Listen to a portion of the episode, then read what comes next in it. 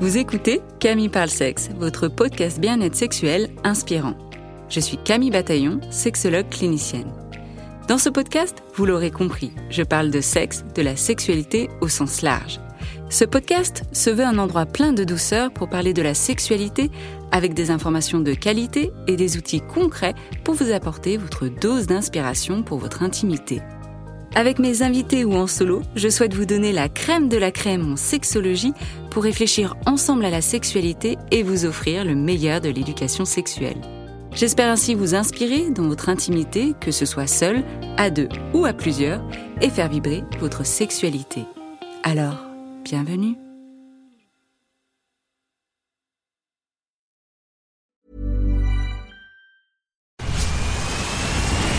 Where's that dust coming from? Still finding debris after vacuuming? Eufy X10 Pro Omni Robot Vacuum has 8,000 PA of powerful suction to remove debris deep in carpets. And it's totally hands free. Want to know more? Go to eufy.com. That's EUFY.com and discover X10 Pro Omni, the best in class all in one robot vacuum for only $799. As a person with a very deep voice, I'm hired all the time for advertising campaigns. But a deep voice doesn't sell B2B, and advertising on the wrong platform doesn't sell B2B either. That's why, if you're a B2B marketer, you should use LinkedIn ads. LinkedIn has the targeting capabilities to help you reach the world's largest professional audience.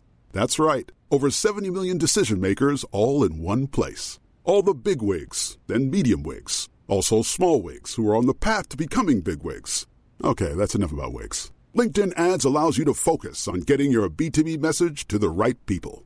So, does that mean you should use ads on LinkedIn instead of hiring me, the man with the deepest voice in the world? Yes. Yes, it does. Get started today and see why LinkedIn is the place to be to be. We'll even give you a $100 credit on your next campaign. Go to linkedin.com slash results to claim your credit. That's linkedin.com slash results. Terms and conditions apply. Millions of people have lost weight with personalized plans from Noom, like Evan, who can't stand salads and still lost 50 pounds. Salads, generally, for most people, are the easy button, right? For me, that wasn't an option. I never really was a salad guy. That's just not who I am. But Noom worked for me. Get your personalized plan today at Noom.com. Real Noom user compensated to provide their story. In four weeks, the typical Noom user can expect to lose one to two pounds per week. Individual results may vary. Le couple peut-il résister à l'infidélité Et sinon, comment survit-il à cette épreuve? Intéressante question que se posent de nombreuses personnes en couple, tout comme les thérapeutes de couple. D'ailleurs, 30% des couples qui commencent une thérapie le font après une ou plusieurs infidélités. L'infidélité, cette épée de Damoclès qui plane au-dessus des couples exclusifs et non exclusifs, oui oui, l'infidélité peut se trouver aussi dans les couples ouverts, parce que l'infidélité commence là où les limites du contrat de la relation sont dépassées. Et souvent, ce contrat de fidélité n'a pas vraiment été discuté ou n'a pas été explicité. Qu'est-ce que l'infidélité? Qu'est-ce qu'un baiser Un acte pénétratif, de la drague, des sextos, des nus, d'un regard? Chaque personne et chaque couple définit ce qu'il ou elle considère comme de l'infidélité. Avec mon invité, Estelle Becquet, psychologue, sexologue et thérapeute de couple, nous allons réfléchir ensemble à cette notion d'infidélité. Nous allons essayer d'aborder des éléments de réponse à ces questions que vous vous posez sûrement un couple peut-il survivre à l'infidélité? Combien de temps pour s'en remettre? Que faire pour continuer à avancer? Même si le sujet est difficile, cet épisode se veut comme un outil pour tous les couples. Écoutez-le et débriefez-en ensemble que vous ayez vécu ou non de l'infidélité. Estelle, bienvenue sur Camille Parle Sexe. Merci beaucoup Camille. Bonjour, je suis ravie euh, de discuter de tout cela avec toi. Quand tu m'as proposé euh, ce sujet, je me suis dit oui, parce qu'en tant que thérapeute de couple, quand on accompagne des couples, on est confronté à ce sujet, hein, parce qu'on sait que c'est quand même euh, bah, quelque chose qui touche beaucoup de couples. D'ailleurs, je ne sais pas si tu as des chiffres, et puis peut-être aussi revenir sur cette définition d'infidélité, parce que des fois, c'est assez flou aussi. Alors, je n'ai pas cherché en amont les chiffres. Effectivement, ce serait intéressant euh, de chercher, sachant que ben, sur les sondages, ça se passe sur euh, ça se base sur euh, la parole des gens. Et alors déjà, on parle d'infidélité, donc euh, Euh, on parle de révélations, de choses qui sont pas admises moralement dans la société. Alors, je serais curieuse aussi de, de connaître les, les, sondages. Il faudrait prendre les chiffres, j'imagine, avec beaucoup de recul finalement. Ouais, ouais. Beaucoup de recul parce que tu penses que du coup, certaines personnes n'oseraient pas dire qu'il y a déjà eu d'infidélité? Non, je crois que c'est encore très tabou, que c'est encore très jugé. Euh, et donc, tout comme les sondages sur la sexualité en général, par exemple, sont, sont à prendre avec beaucoup de recul. Je crois que c'est la même chose au niveau de l'infidélité du couple en général.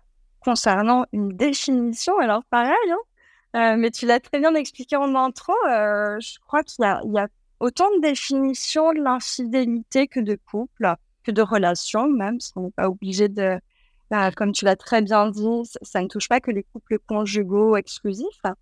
Mais il y a cette notion de dépasser un contrat. J'imagine euh, la plupart du temps qui est tacite. Je parle de contrat implicite en fait, où on s'imagine qu'on a la même définition et c'est pas toujours le cas.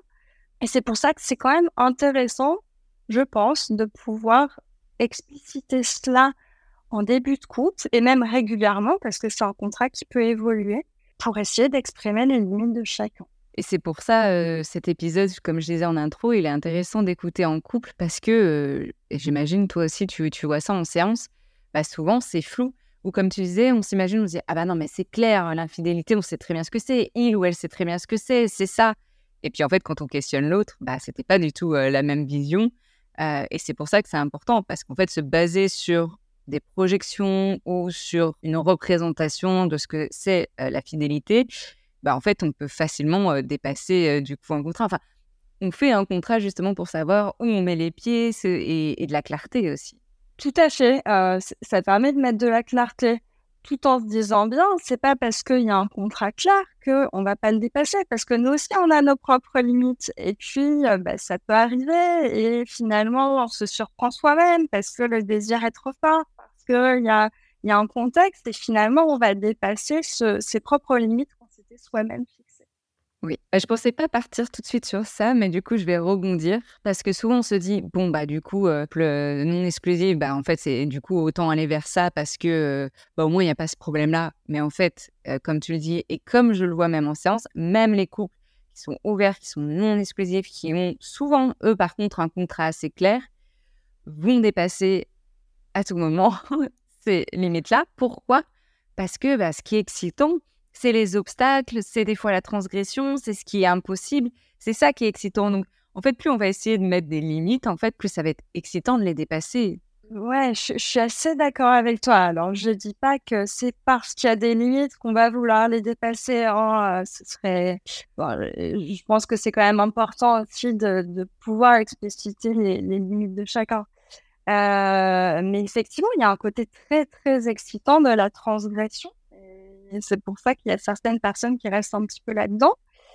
Et puis au-delà de ça, hein, c'est pas forcément la transgression qui peut être euh, excitante, mais il peut y avoir un contexte. Et puis finalement, on se fait un petit peu des arrangements avec soi-même. On se on se on dépasse les limites en se disant bon bah pour cette fois-ci. Finalement, bah, je préfère pas en parler à l'autre parce que je veux pas lui faire du mal. Euh, en fait, il y, a souvent cette idée-là hein, de préserver l'autre, contrairement à ce qu'on pourrait penser, parce que souvent, mmh. dans la société, on va, on va euh, juger la personne qui trompe euh, de façon très dure, en se disant que c'est un ou une égoïste qui ne pense qu'à lui ou à elle. Et en fait, bah, souvent, il y a cette notion de bah, je veux préserver l'autre. J'ai du mal avec peut-être mes limites, mais en tout cas, je veux préserver l'autre. Préservation. Et, du coup, pour donner aussi, là, tu as commencé à donner des exemples. Bien sûr, il y a tout cas de figure, mais peut-être qu'on puisse donner des exemples des couples, des personnes qu'on reçoit en séance vis-à-vis de l'infidélité. Eh bien, c'est très large et, merci de poser cette question parce que ça permet de bien comprendre. C'est vrai qu'on va parler de l'infidélité. En général, on va avoir une notion projette soi-même à sa propre histoire ou par rapport à, notre imagination. Mais en fait, l'infidélité, bah, ça peut passer du, du couple qui est installé puis euh, il y a un des deux partenaires qui va avoir une occasion un soir et ça va être comme on dit, un plan d'un soir avec une relation sexuelle. Et puis dans d'autres couples, ça va être une rencontre, une rencontre amoureuse, un coup de foudre qui va, qui va perdurer. Et puis il va y avoir une liaison qui se met en place. Mais le contexte fait que bah, c'est difficile pour la personne de, quitter son ça officiel. Et, et, tout ça, ça va engendrer beaucoup de souffrance aussi.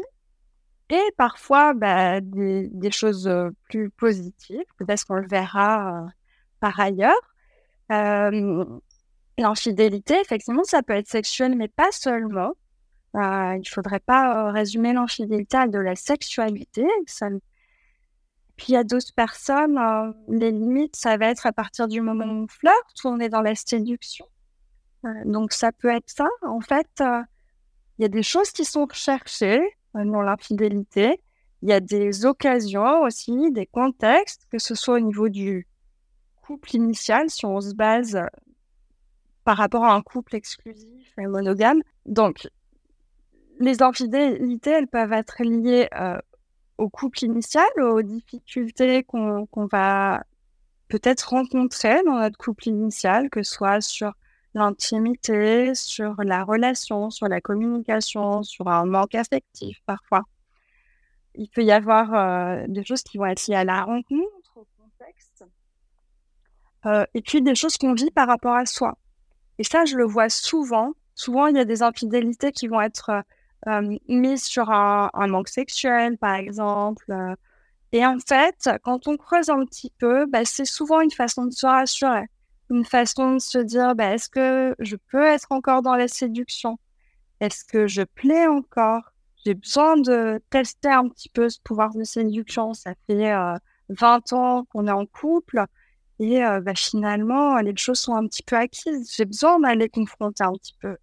Et donc, ça, c'est important de rappeler que la plupart du temps, et j'ai presque envie de dire tout le temps, les infidélités, elles sont pas contre le ou la partenaire, elles sont pour soi. Oui.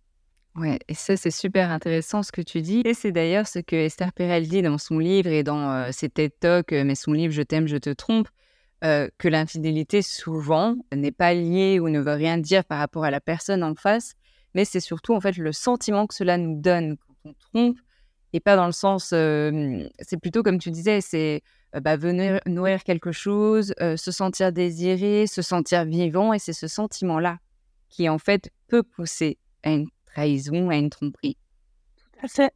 Et ça, c'est quelque chose qui est très important à comprendre pour la personne qui a été trompée. Alors, ça ne va pas réparer les choses parce que pense qu'on va en parler, ça occasionne quand même beaucoup de souffrance. Mais c'est une façon d'avancer aussi et de comprendre que c'est pas contre elle. Oui, on va revenir aussi juste après que je donne aussi quelques exemples de situations cliniques, mais on reviendra sur les conséquences, et surtout comment se remettre d'une tromperie et, si on peut s'en remettre aussi en, tant que couple comme ça. mais là, dans les cas que j'ai en ce moment, bah, j'ai par exemple, on pense souvent aux hommes qui trompent, mais on le sait que maintenant, bah, il y a aussi de plus en plus de femmes. Et là, bah, c'est le cas d'une femme qui est maman, et qui vit une double vie depuis une année bah, parce qu'il y, y, a la passion avec un collègue et puis avec le mari de se rendre compte que finalement, ils n'ont jamais vraiment fait des choses ensemble et toute la question de est-ce que je dois partir ou est-ce que je dois rester? C'est tout un processus et donc évidemment, là, son, son compagnon n'est pas au courant, je la vois elle seule. Il y a le cas aussi où c'est un couple que je vois en séance, il y en a plusieurs couples comme ça que je vois en séance, qui viennent justement à la suite d'infidélité. Comme je disais, ils sont 30% euh, selon les études. Et bah, là, c'est soit euh, l'infidélité de... Généralement, c'est un qui a trompé l'autre, des fois plusieurs fois. Euh, et ça peut remonter à plusieurs années, mais ça fait encore... c'est encore aussi intense. C'est comme si ça s'était passé hier. Et pour ce couple, il y a de la difficulté. Pour ces couples, il y a de la difficulté à aller de l'avant, à mettre des choses en place avec toujours cette sensation que on revient en arrière et on remet ce qui n'allait pas, etc. Et donc là, ça serait une question intéressante qu'on réfléchisse ensemble justement à quoi faire, comment s'en remettre. Il y a ce couple lesbien où là, il y a eu des infidélités des deux côtés. donc là, c'est plutôt le sentiment de, bah, de revanche aussi, mais en même temps, bah, on a envie de rester ensemble. Qu'est-ce qu'on fait? Est-ce qu'on ouvre notre relation ou pas? Et puis, il y a cet homme que je consulte aussi qui, lui, est en relation non exclusive avec sa femme. et ça fait des années, ça fonctionne super bien. Sauf qu'il a dépassé la limite du contrat qui était que c'était OK d'avoir des relations sexuelles, dans ce cas-là, des relations sexuelles avec d'autres partenaires, mais quand ils le font ensemble, et là, bah, il commence à virtuellement avoir, on appelle ça l'infidélité virtuelle, mais à contacter d'autres personnes et donc à rompre un petit peu ce contrat. Et tu parlais que c'est pas forcément du sexe il peut y avoir plusieurs types d'infidélité. Est-ce que justement l'infidélité virtuelle, c'est quelque chose que, que tu entends aussi en séance? Oui, tout à fait. Alors déjà, tes, exemples rejoignent les miens hein, de, de. Donc, je, pense que c'est assez représentatif, effectivement, des types d'infidélité qu'on peut retrouver. L'infidélité virtuelle, effectivement, je, je la vois très souvent et j'ai pu la constater durant les confinements. Ça a explosé, en fait, avec les confinements durant la période Covid c'était vraiment un moyen de pouvoir entrer en contact avec l'autre, d'être d'être dans la séduction finalement. De s'échapper. Eh oui. Donc, l'infidélité virtuelle, en plus, elle, a cette problématique qu'elle est encore assez floue. Et finalement, elle peut laisser penser à la personne euh, que bah, finalement, c'est pas vraiment l'infidélité, puisque ça reste dans le cadre du virtuel. Et c'est toute la problématique des couples qui n'ont pas vraiment posé les bases. Euh, bah, c'est où est-ce qu'on met la limite? Et effectivement, bah, dernièrement, euh, j'ai ce jeune papa qui est venu me voir et qui a, qui a passé le cap. Alors lui, il avait, je le suivais pour une addiction au porno. Et il a passé le cap au-dessus, c'est-à-dire qu'il a commencé à, rentrer en contact avec des personnes. Et là, sa compagne, elle a très très mal pris qu'elle l'a elle l'a appris, elle l'a découvert, elle l'a très mal pris parce que pour elle, ça rentrait dans quelque chose au-delà du porno, en fait. Euh, jusque-là, elle comprenait le, porno, pour c'était de l'auto-érotisme, on, en avait parlé, c'était tout à fait euh, OK, finalement. Mais, mais le fait d'être en interaction avec d'autres personnes, ça devenait compliqué. Donc, euh, donc oui, les infidélités virtuelles, bah, ça existe oui, et puis surtout qu'on passe de plus en plus de temps hein, sur nos smartphones ou justement dans ces, mondes virtuels, mais qui sont en fait aussi la réalité.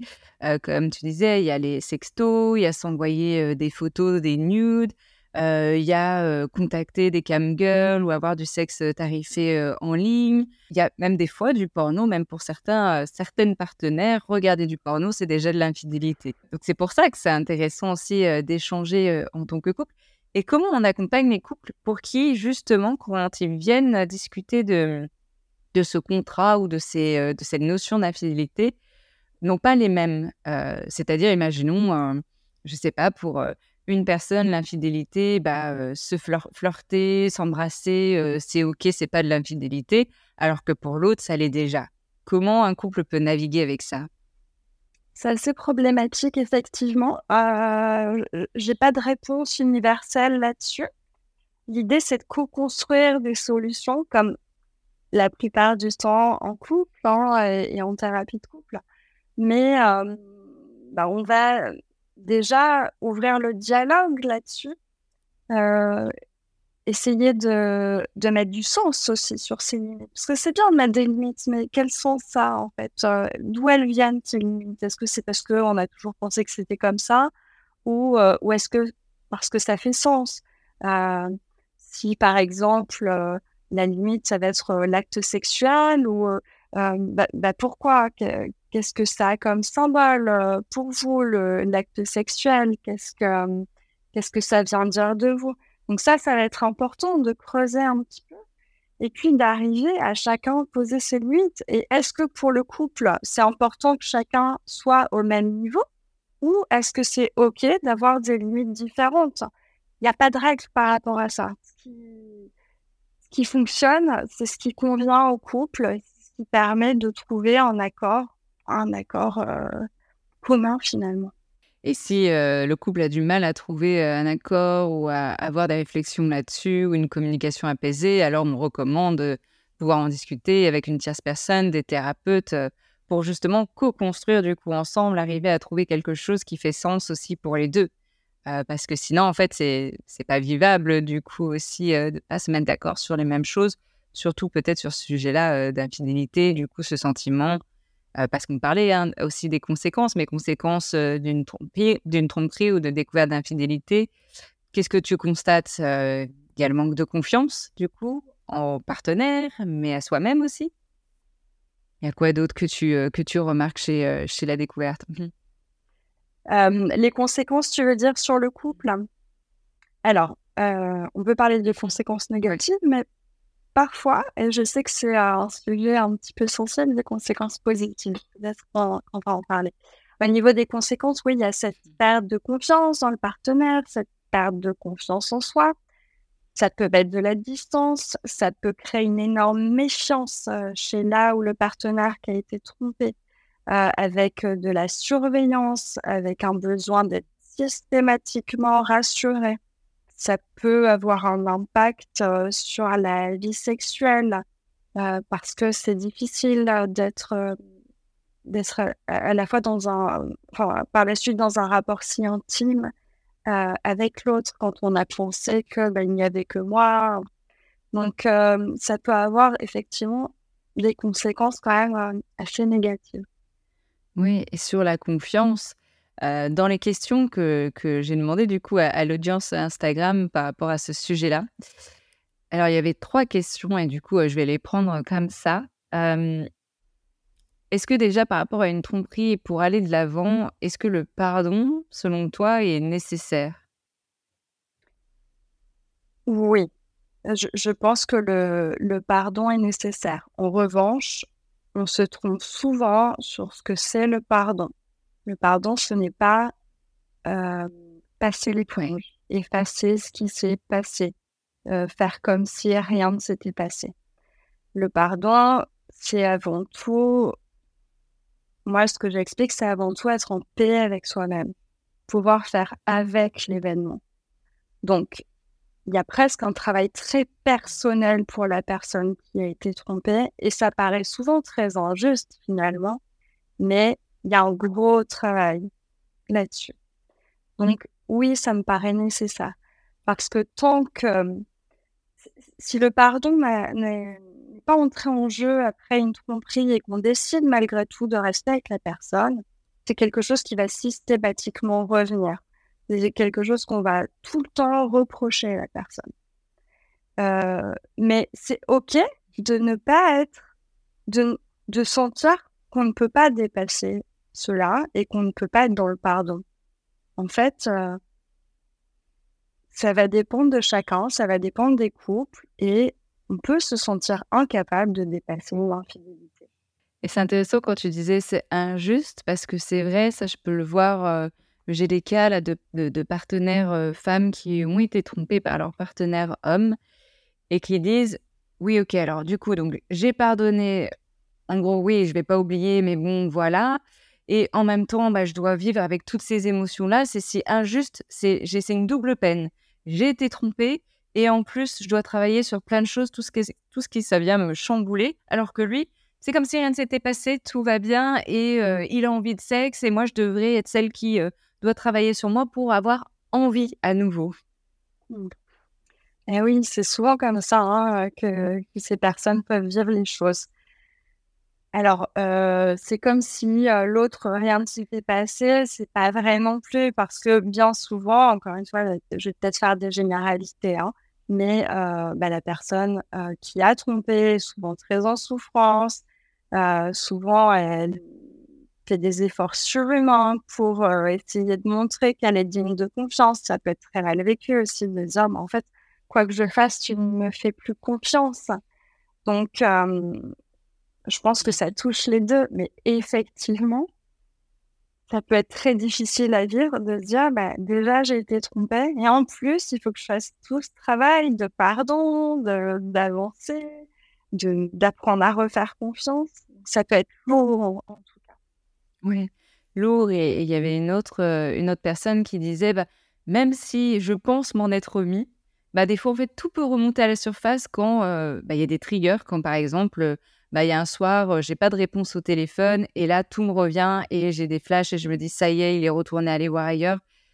Comment les personnes peuvent naviguer avec ça, avec ces genres de flashbacks où on revient hein, sûrement en plus sur le thème de, de, la confiance, hein, mais du coup, ça, ça, revient sans cesse. Et même si on essaye d'aller de l'avant, même si ces personnes essayent de pardonner, de mettre des choses en place, c'est comme s'il y avait toujours un rappel de ce qui s'était passé. Ouais, tu as raison. Dans ces cas-là, je pense que le, la thérapie individuelle me semble indispensable parce qu'on est presque dans une dans quelque chose un peu traumatique en fait, où il va y avoir des choses qui vont réactiver souvent, quand on creuse un petit peu, ça prend ses sources dans des problématiques d'attachement. Souvent, la personne a déjà vécu des abandons, des choses comme ça euh, de son côté. Donc, euh, dans ces cas-là, effectivement, il y a peut-être un travail à faire.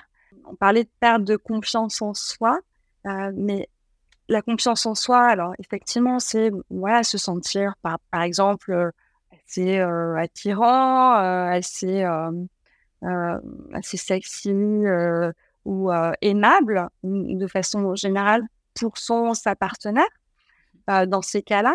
Mais ça peut être aussi je me fais confiance pour me rassurer. Et souvent, la personne va chercher sans cesse la réassurance par son ou sa partenaire. Mais l'idée aussi, c'est d'apprendre à savoir se rassurer soi-même. Et en ça, je pense que dans ces cas-là, quand une personne va être sans cesse dans ces, dans ces grosses angoisses réactivées par des événements, eh bien, je crois que là, la psychothérapie individuelle est vraiment indiquée. Mmh. Oui, ça me faisait penser à ça aussi, effectivement, une thérapie individuelle et peut-être voir même de l'hypnose, le MDR, pour que euh, bah, ces réponses, ces flashs soient moins intenses, voire puissent être apaisées pour justement aller de l'avant, garder cette confiance. Et d'ailleurs, il y a deux choses par rapport à la confiance aussi que je veux dire. Et ça peut être dur dans ces cas aussi de tromperie, mais faire confiance, c'est un choix, c'est un véritable choix. C'est-à-dire se dire, je veux continuer à être dans cette relation même après une infidélité. Il n'y a pas photo, être en couple, ça demande une confiance. Et donc faire confiance, c'est un choix. C'est aussi un choix des deux, hein, de montrer vraiment aussi ce que l'autre peut faire pour redonner confiance. Mais ça part aussi de soi. Et un autre, une autre chose par rapport à la confiance, euh, ça c'est euh, Rachel Bossman qui dit ça. Euh, la confiance est une relation pleine d'assurance avec l'inconnu. Et donc, dans cette idée qu'on ne peut pas tout contrôler, qu'on ne peut pas tout savoir, que c'est souvent l'inconnu qui est inquiétant, qui nous fait euh, nous mettre en crise d'angoisse ou d'anxiété. Euh, mais la confiance, c'est une relation pleine d'assurance avec l'inconnu. J'ai confiance même dans l'inconnu, même dans ce que je ne peux pas contrôler. Je ne peux pas plus d'accord avec toi, Camille, euh, par rapport à ce terme de confiance. Effectivement, ben, aimer, être en couple, c'est prendre un risque. il y a toujours ce risque que l'un ou l'autre même tombe euh, follement amoureux euh, de quelqu'un d'autre, par exemple. C'est pas quelque chose qu'on peut remettre en question, ce sont des choses qui arrivent. Euh, donc, la confiance, c'est aussi accepter ce risque. Et c'est quelque chose qu'on donne. Pas quelque chose qu'on gagne, la confiance. quelque chose qu'on donne. Et, euh, et on accepte Want flexibility? Take yoga. Want flexibility with your health insurance? Check out United Healthcare Insurance Plans. Underwritten by Golden Rule Insurance Company, they offer flexible, budget friendly medical, dental, and vision coverage that may be right for you. More at uh1.com. Hey, I'm Ryan Reynolds. At Mint Mobile, we like to do the opposite of what Big Wireless does. They charge you a lot we charge you a little. So naturally, when they announced they'd be raising their prices due to inflation, we decided to deflate our prices due to not hating you. That's right. We're cutting the price of Mint Unlimited from $30 a month to just $15 a month. Give it a try at mintmobile.com slash switch. $45 upfront for three months plus taxes and fees. Promo for new customers for limited time. Unlimited more than 40 gigabytes per month. Slows. Full terms at mintmobile.com. Et c'est pas évident, hein, ce qu'on dit, évidemment, c'est pas évident. Et j'aime bien ce que tu disais, la confiance, c'est pas quelque chose qu'on gagne, c'est quelque chose qu'on donne. Et il y a des fois aussi des personnes qui peuvent se taper sur la main en se disant bah voilà, j'ai été bête, j'ai donné ma confiance, toute ma confiance, et voilà comment on me remercie, bah je ferai plus confiance. Et on revient aussi à tout ce processus peut-être aussi individuel qui est nécessaire pour déjà retrouver confiance, peut-être revoir aussi le style d'attachement, comme tu disais, pour avoir un style d'attachement plus sécure peut-être, et puis pour retrouver cette, cette estime de soi et cette confiance. Là, on parle de la personne qui a été trompée, mais j'imagine, en tout cas, en tout cas, moi, c'est ce que ça me fait, et peut-être les personnes qui nous écoutent aussi, c'est OK, et maintenant, quel travail individuel peut faire la personne qui a trompé? Alors, mais tout, tout dépend euh, de ce qui, ce qui a travaillé finalement. Euh, est-ce que c'est quelque chose de régulier? Est-ce qu'il y a une espèce de d'addiction entre guillemets euh, avec des tromperies régulières? Euh, est-ce qu'il y a une histoire derrière? Donc, tout dépend le travail euh, qu'il y a à faire. Après, si tu, entends un travail par rapport au couple, effectivement, l'idée quand même, ça va être, euh, si, on, repart sur bah, quelque chose d'exclusif, c'est d'apprendre à, rassurer son, sa partenaire, se recentrer peut-être sur son couple, peut-être comprendre ce qu'il ou a, elle a été cherché ailleurs. Est-ce que c'était, comme on disait tout à l'heure, son besoin de séduire? Est-ce qu'il y avait euh, un problème au niveau de la sexualité? Est-ce que c'était lié à quelque chose qui manquait dans le couple? Est-ce que c'était tout simplement parce que c'était quelqu'un d'autre Donc ça, ça va être important de comprendre ce qui a été recherché. Puis euh, ensuite, je crois que c'est l'occasion d'un travail de couple. Parce que pour moi, toute crise, c'est l'occasion de réinventer le couple. pas dire euh, qu'on révolutionne tout, hein. juste de se poser des questions. On en est où? Où est-ce qu'on va? Euh, Qu'est-ce qu'on veut Qu'est-ce qu'on veut tous les deux? C'est quoi le projet? Et, comment on y arrive? Et, là, c'est une vraie occasion de travail. Toute crise est une vraie occasion de travail. C'est vrai crise est, vraiment une source pour venir mettre des mots sur peut-être des non-dits, sur des choses qui n'allaient pas ou, et qui méritent euh, d'être ajustées. Et d'ailleurs, dans ce processus hein, de guérison de l'infidélité, encore une fois, Esther Perel cite trois processus, euh, trois étapes. La première, bah, c'est la crise. Hein. On vient, de, on vient de, découvrir ça ou d'apprendre qu'il y a une infidélité, donc c'est la crise. Et là, il faut pouvoir là peut-être en tant que couple, mais peut-être aussi avec l'aide de thérapeutes, pouvoir accueillir toutes les émotions qui arrivent, vraiment euh, sans jugement, pouvoir accueillir tout ce qui arrive, que ce soit pour l'un, pour l'autre, pour l'une, pour l'autre. La deuxième étape, c'est la recherche de sens. Hein. Souvent, euh, on a envie de démêler le pourquoi. Qu'est-ce qui a fait que euh, Qu'est-ce qui nous a amené à Qu'est-ce qui m'a poussé à Et le rôle que chacun et chacune a joué, finalement.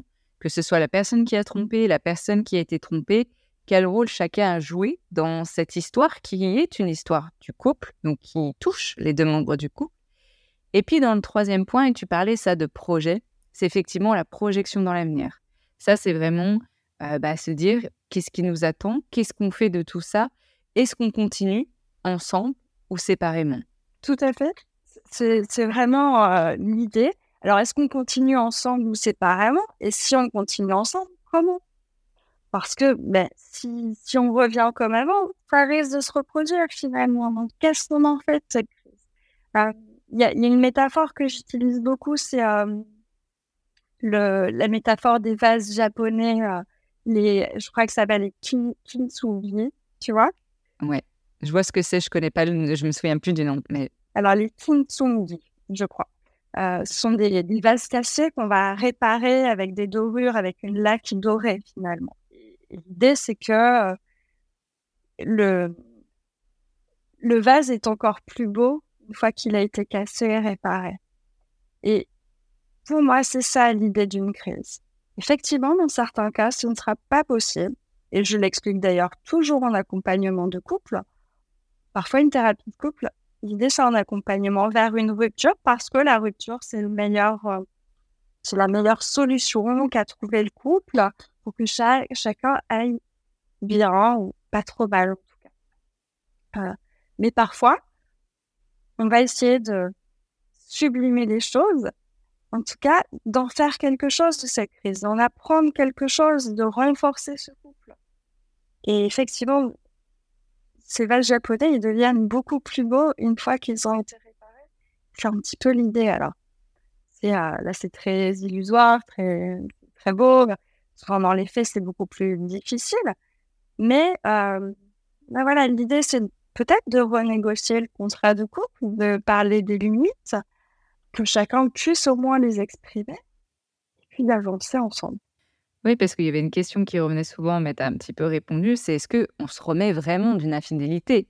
Si on décide euh, de... Même si on décide de se séparer, parce que des fois on peut se dire, bah, la séparation, au moins, allez, je recommence à zéro. Mais même si on se sépare et qu'on a vécu une infidélité, il y aura peut-être toujours cette peur, soit d'être trompé puisqu'on a déjà été trompé dans le passé, ou soit de tromper puisqu'on a déjà trompé dans le passé aussi. D'où cette importance, comme tu disais, à faire ce travail-là pour essayer de comprendre, pour essayer de voir bah, qu'est-ce qui m'a poussé à, si c'est un manque de confiance en moi ou un manque de confiance en l'amour, de pouvoir travailler ça, si j'ai ce sentiment, ce besoin d'être désiré, bah, des fois même peu importe s'il y a du désir dans la relation, des fois certaines personnes ont cette envie d'être désirées par d'autres personnes aussi.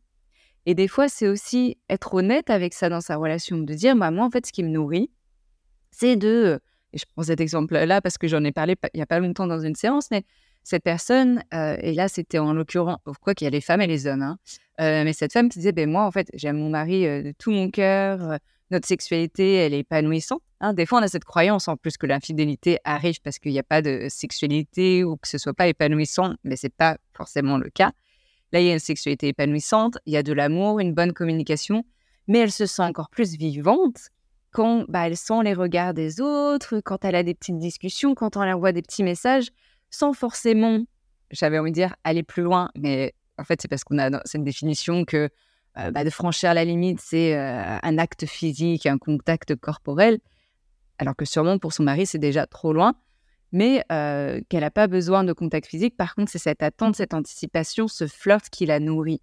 Du coup, aussi, des fois, pour, pour les couples vis-à-vis de, ou même les individus, quand il y a tout cet accompagnement, c'est des fois de pouvoir l'exprimer à l'autre, en fait, de dire, ben moi, il y a ça qui me nourrit, qu'est-ce qu'on en fait Comment tu te sens vis-à-vis de ça En sachant que, parce qu'on pourrait très bien dire, bon, bah, si l'autre interdit, elle arrête. Mais on sait très bien que ça va pas être le cas. Donc, qu'est-ce qu'on fait de tout ça aussi? Et est-ce que les personnes peuvent mettre aussi un peu plus d'authenticité Et c'est très dur, hein, mais d'authenticité et d'honnêteté par rapport à qui ils sont et ce qu'ils veulent dans leur vie aussi. Eh oui, je pense que dans l'idéal, c'est un chemin vers lequel aller. Alors déjà, l'expression des émotions, des ressentis dans le couple, là, on essaye euh, vraiment de travailler dessus, ça me paraît très important, c'est encore difficile. Mais alors, sur ces questions-là, ça reste quand même très tabou hein, dans la société. Euh, ça reste très tabou de dire bah, je prends du plaisir à être regardé par d'autres partenaires. On est quand même sur des schémas sociétaux très exclusifs du couple conjugal. Moi, ça me paraît essentiel de pouvoir communiquer cette authenticité. On peut avoir peur aussi de blesser l'autre. Encore une fois, on est sur des schémas où on imagine qu'on peut complètement combler l'autre ou qu'on peut être complètement comblé par l'autre. Alors que dans la réalité, c'est quand même bien plus difficile. Et comme tu le dis, euh, bah, chez certaines personnes, on peut, ça, peut donner cette impression d'être vivant, d'être euh, dans la séduction dès qu'il y a qu'il y a d'autres regards, et juste parce que ce sont d'autres personnes que euh, son conjoint ou sa conjointe. Oui, c'est vrai, des fois les personnes se retiennent de dire les choses telles qu'elles les vivent, telles qu'elles le sentent, leur désir, par peur de blesser l'autre. Et au tout début, tu parlais de vouloir préserver l'autre. Et je crois que l'erreur, c'est de vouloir préserver l'autre tout en niant qui on est ou ce qu'on souhaite. Et donc, on va passer par des, euh, fois de l'infidélité en disant bah, je vais le préserver ou je vais pas dire exactement ce que je veux parce que je veux pas blesser l'autre. Mais comme je suis comme ça, au bout d'un moment, ça va quand même poser des difficultés. Tout à fait. Et du coup, c'est contre-productif. Alors que on pourrait imaginer cette authenticité, d'exprimer, bon, voilà, j'aurais besoin peut-être euh, d'un peu plus d'intensité ou, j'ai besoin peut-être plus d'affection. Finalement, le fait d'avoir pu exprimer les choses, dans l'idéal, ça permet de mettre en place des choses en couple, que, le conjoint, la conjointe comprenne euh, qu'il y a peut-être un manque à combler, et donc d'éviter euh, des passages à l'acte. Et, et, là, je m'adresse du coup à la thérapeute de couple que tu es. Euh, imaginons, voilà, un couple vient de découvrir euh, une infidélité, que ce soit l'un, l'une, l'autre, euh, les deux, et se disent, bah là, ça va pas, on est en crise, ça va pas, on va consulter du coup un ou une thérapeute de couple. Imaginons que ce soit toi. qu'est-ce qui peut être, qu'est-ce qui peut être proposé par ce couple qui arrive en, en état de crise? Le cheminement, même si je sais que le cheminement est très personnel, etc. Mais peut-être un exemple d'un cheminement, tu vois, que tu aurais en tête. Pour que les gens sachent, en tous les cas, ça ne correspondra peut-être pas à votre cheminement, mais ça vous donne une idée de ce que ça peut être. Alors, euh, situation très, très fréquente hein, en tant que thérapeute de couple. Euh, ce sont des couples que je reçois euh, très fréquemment. Pas forcément immédiatement après l'infidélité. Ça peut être quelques temps après quand on sent que ça bloque. Ce que je vais déjà proposer, c'est un espace où je ne vais pas juger les personnes. Et ça, ça paraît simple, mais en fait, c'est assez énorme.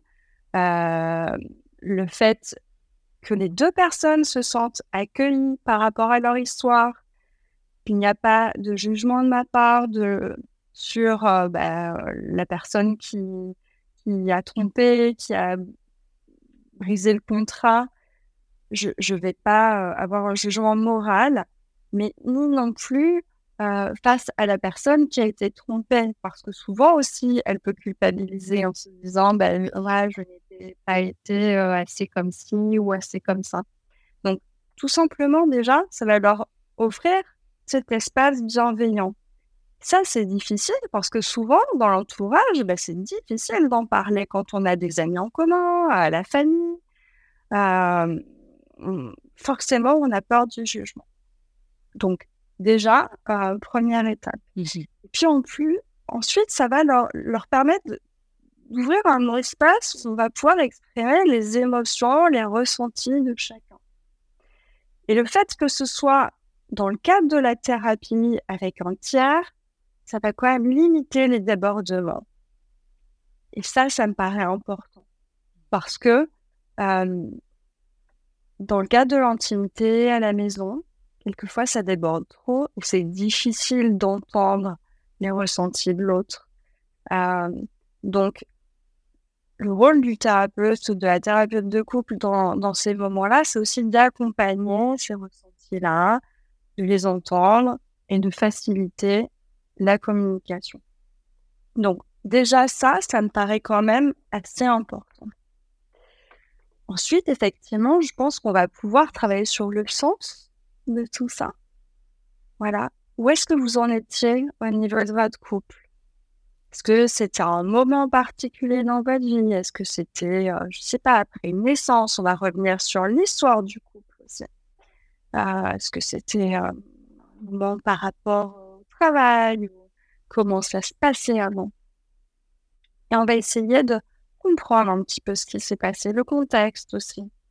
Et puis, les contextes individuels, le contexte de couple, puisque moi, quand j'explique, euh, quand je reçois un couple, je reçois trois personnes. Je reçois les deux personnes qui la composent, et puis je reçois le couple, la relation. Donc, on va parler du couple, puis on va parler des deux personnes. On va essayer de mettre un peu de sens pour que chacun euh, chacun comprenne un petit peu ce qui a pu se passer, toujours sans jugement par rapport à ça. Et puis on va essayer d'avancer sur euh, bah, qu'est-ce aujourd'hui. Où en est la confiance? Qu'est-ce qui se passe? C'est quoi les symptômes en fait? C'est quoi les conséquences? Euh, Et puis on va même euh, essayer de mettre en, en évidence parfois des, des conséquences c'est très délicat ce que je veux dire, mais parfois des conséquences positives. Ben, ça, en fait, on s'est rendu compte que notre sexualité, elle a été relancée, en fait. Elle a eu un coup de boost. Alors, comment ça se fait? Est-ce qu'on peut comprendre un petit peu ce qui s'est joué euh, là-dessus? Et c'est des choses, j'en parle parce que c'est pas anecdotique. On, le voit régulièrement. Et qu'est-ce qu'on peut en tirer comme conclusion? Et puis on va cheminer jusqu'à aller, on va cheminer jusqu'à aller à ce projet dont on parlait tout à l'heure. Qu'est-ce qu'on en fait? Vers où on va? Est-ce que on est OK tous les deux pour continuer ensemble malgré ce qui s'est passé? Ou est-ce que ben, nos chemins euh, vont se séparer là parce que c'est trop compliqué, ça a laissé trop de traces, il y a trop de rancœur Ou alors on continue et comment? À ce moment-là, peut-être on va négocier le contrat. Je, je, me méfie aussi des, des solutions. Euh, bah, tiens, on va ouvrir notre couple, ça va être une solution euh, euh, parfaite. Alors, chez certains, ça existe, mais c'est, c'est attention avec ça. C'est, c'est, il faut que ce soit une envie, il faut que ce soit une philosophie de vie. Euh, et ça ne convient pas à tout le monde et ça ne peut pas, je pense pas, apparaître comme une solution. Oui, parce qu'on revient déjà à ça. C'est vrai que pour euh, la non-monogamie, bah, ça requiert une situation euh, d'égalité et de confiance.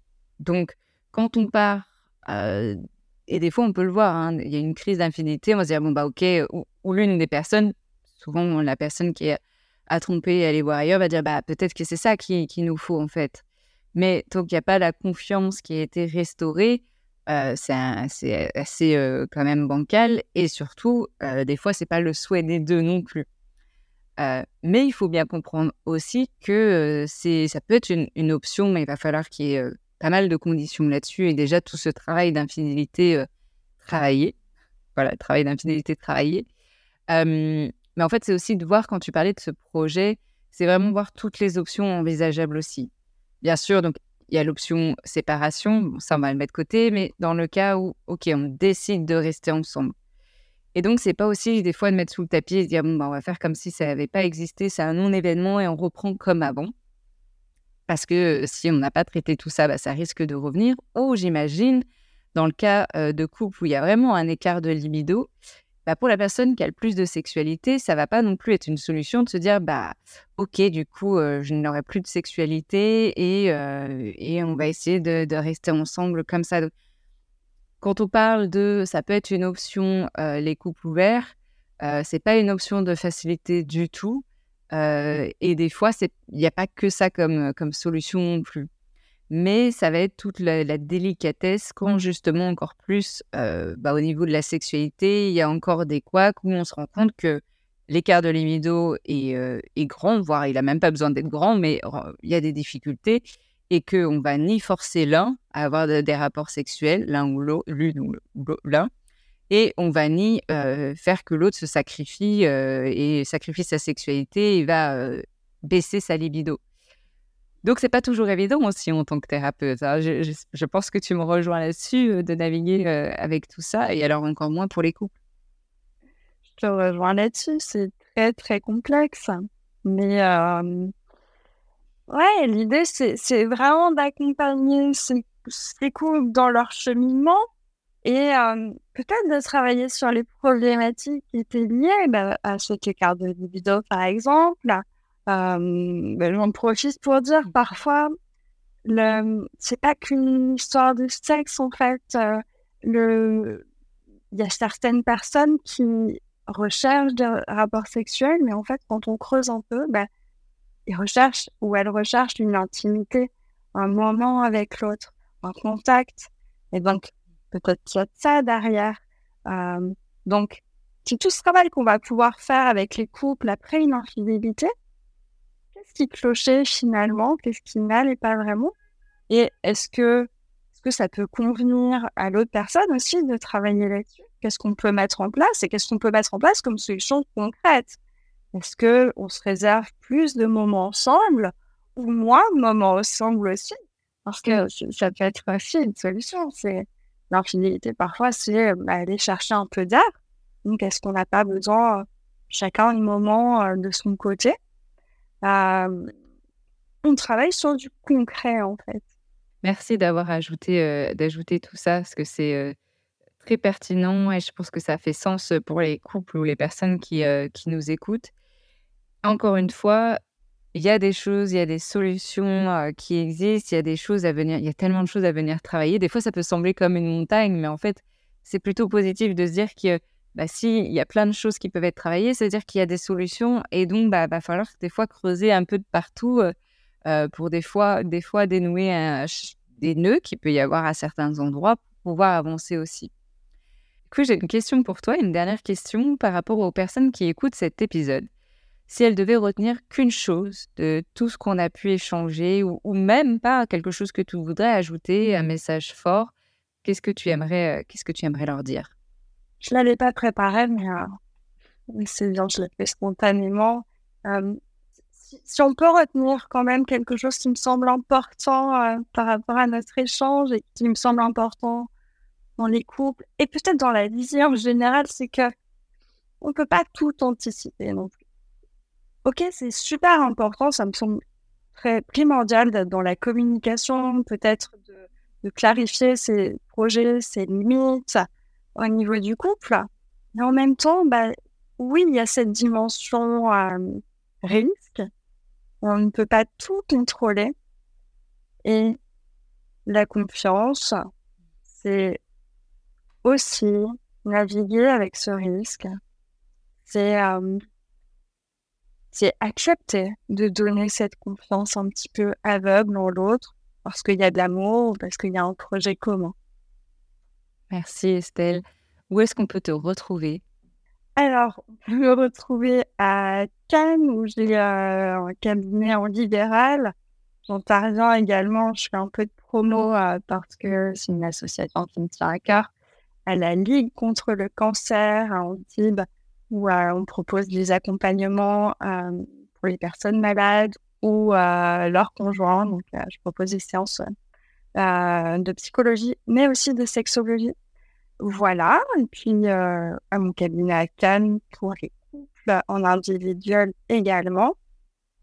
Et puis, on peut me retrouver sur Instagram, sur mon compte sexo-du-bas théorie avec un Y. Super. Bah, je mettrai tout ça dans les notes. Alors, n'hésitez pas à aller contacter Estelle ou si vous êtes justement à Cannes, à aller, consulter que vous soyez seul et ou en couple, que ce soit sur les notions d'infidélité ou pas, hein, non plus. Mais, mais voilà, de ne pas hésiter, ça c'est vraiment aussi le message fort de cet épisode, de savoir que vous n'êtes pas seul si vous vivez des infidélités, que c'est complexe, que c'est difficile, que c'est, ça peut vous mettre en colère, que c'est énervant, que ça remet plein de choses en question mais de ne pas hésiter à vous faire accompagner et, euh, et de pouvoir euh, trouver du sens, euh, avoir un pas vers l'avenir aussi, que ce soit seul et en couple vis-à-vis de cette situation. Merci beaucoup, Clément. Super. Et ben, merci beaucoup, Estelle, pour ton temps et tout ce que tu nous as partagé. Merci à toi. Merci d'avoir écouté jusqu'au bout cet épisode. Ce que je retiens de mon échange avec Estelle sur l'infidélité, c'est qu'on ne peut pas tout contrôler, que faire confiance, c'est un véritable choix. D'ailleurs, j'ai bien aimé cette citation que j'ai trouvée euh, il n'y a pas longtemps au détour euh, euh, justement d'une conversation à ce sujet de recherche d'informations. je vais vous la redonner, comme ça vous l'avez en tête. C'est de Rachel Botsman. La confiance est une relation pleine d'assurance avec l'inconnu. Que si vous traversez cette crise euh, de l'infidélité, que ce soit appris hier, il y a trois ans, voire dix ans, et que c'est toujours aussi vif, on vous recommande, Estelle et moi, évidemment, de consulter des thérapeutes, en couple, évidemment, mais également en individuel quand il y a des choses à travailler. Généralement, il y a toujours des choses à travailler en individuel et en couple. Si vous vivez cette situation, vous l'avez traversée, je suis de tout cœur avec vous. C'est malheureusement, heureusement, des fois il y a des impacts positifs aussi, euh, euh, mais c'est la vie. Ça fait partie de la vie aussi. Je ne dis pas que tous les couples vont traverser ça, mais c'est une possibilité. Enfin, si ce podcast euh, vous plaît, vous trouvez des épisodes intéressants, pertinents, que même vous en partagez avec vos amis. D'ailleurs, si c'est le cas, merci. Merci de me dire que euh, bah, grâce à vous, euh, il y a votre ami qui écoute euh, les podcasts, que, que, que ces podcasts vous aident dans vos pratiques, si vous êtes un ou une professionnelle de santé, voire thérapeute de couple. Ça me touche toujours vos retours, donc n'hésitez pas à me les faire, hein, évidemment, que ce soit sur Instagram, Kaby Parle Sexe, ou en donnant des avis des étoiles sur les votre plateformes d'écoute, Spotify et Apple Podcast. D'ailleurs, merci beaucoup. Sur Spotify, vous êtes au taquet en tout cas. Sur Spotify, là, les, les, étoiles, ça, ça, ça, fait plaisir. sur Apple Podcast, c'est encore un petit peu timide, mais je sais que vous êtes une majorité à écouter sur Spotify et je sais que vous êtes aussi à écouter sur d'autres plateformes qui ne proposent pas ça. Donc, merci en tout cas de vos écoutes de vos échanges et je vous dis à tout bientôt. Et en attendant, je vous souhaite de belles expériences en Chine.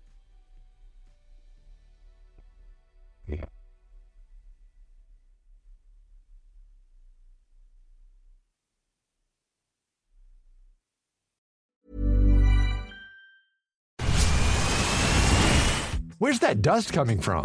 Still finding debris after vacuuming? Eufy X10 Pro Omni Robot Vacuum has 8,000 PA of powerful suction to remove debris deep in carpets. And it's totally hands free. Want to know more? Go to eufy.com. That's EUFY.com and discover X10 Pro Omni, the best in class all in one robot vacuum for only $799.